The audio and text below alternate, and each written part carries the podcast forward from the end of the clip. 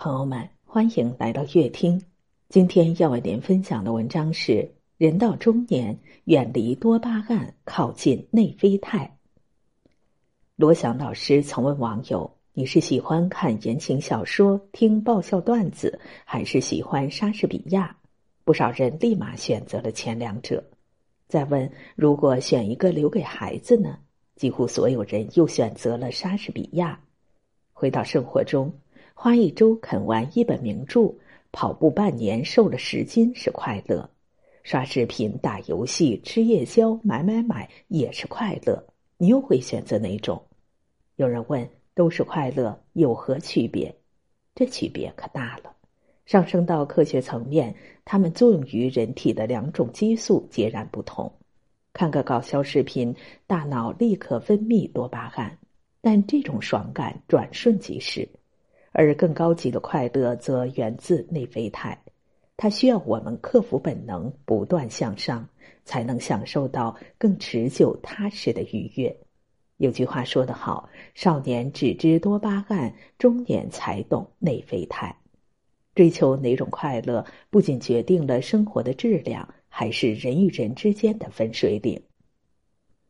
多巴胺易得，内啡肽难求。你有没有这种经历？睡前打算刷十分钟视频，一晃两小时过去了。本想早起跑步，闹钟响后又决定下次再说。下决心减肥，可一点外卖烧烤必不可少。这就像心理学上的嗑瓜子效应：一旦拿起第一颗，就忍不住吃第二、第三颗，直到口干舌燥、心烦意乱。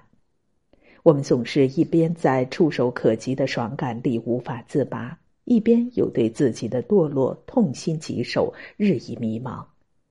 硅谷多巴胺实验室创始人布朗曾做过一个实验，他把神经科学理论应用到代码中，比如适时的点赞、虚拟的货币等奖赏机制，然后根据大数据的算法，成功让人一直停留在喜欢的娱乐里。现如今，这个发达的网络世界中，人很难抗拒这种低级快乐的诱惑。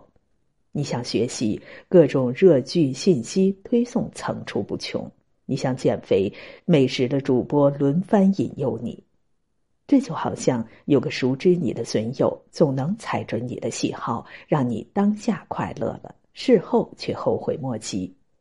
而比起多巴胺的先甜后苦。内啡肽则是先苦后甜，无论刮风下雨，短跑不停，几个月后小肚腩不见了，人也年轻了。关掉游戏，打开书本，报个课程，一年下来，思维活跃了，心也不慌了。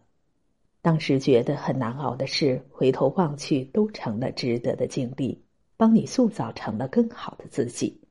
所以说，多巴胺属于瞬间的心动，是快乐陷阱。而内啡肽是长久美好，是快乐的源泉。追求多巴胺还是内啡肽，是人与人差距的根源。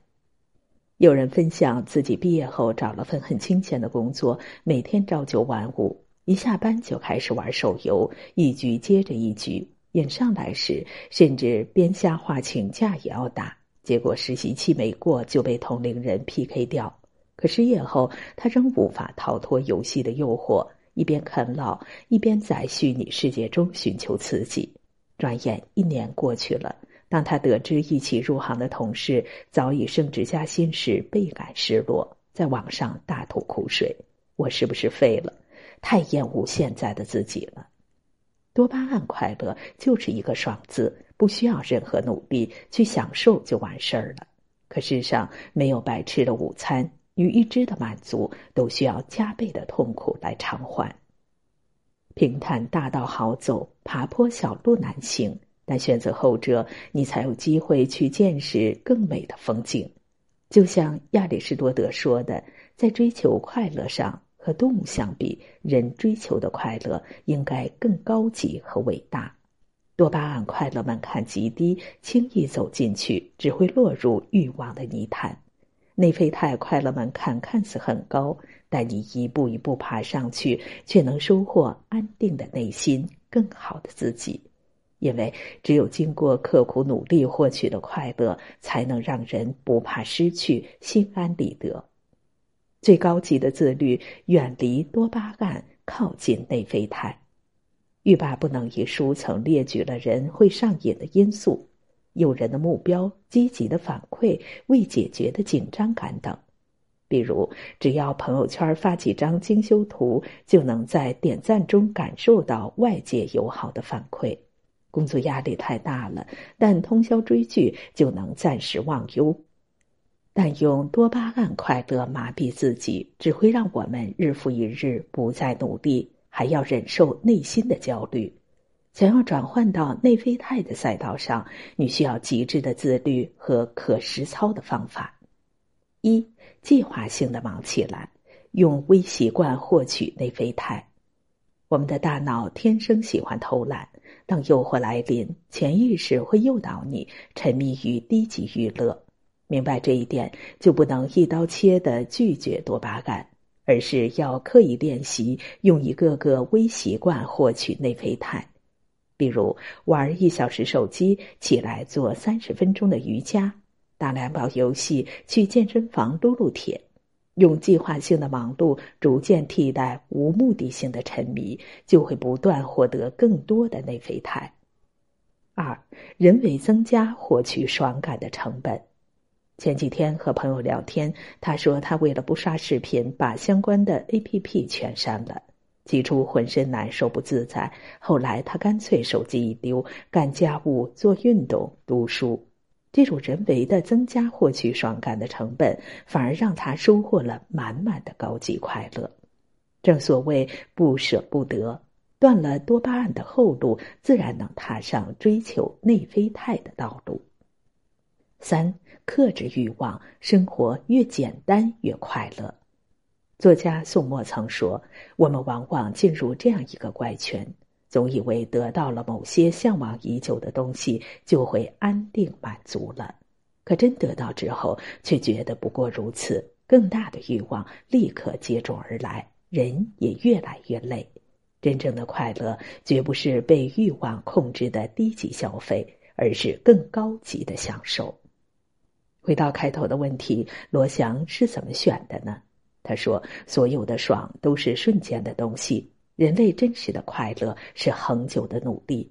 刷视频、熬夜是很开心，但你为什么在这种开心中越来越恐慌？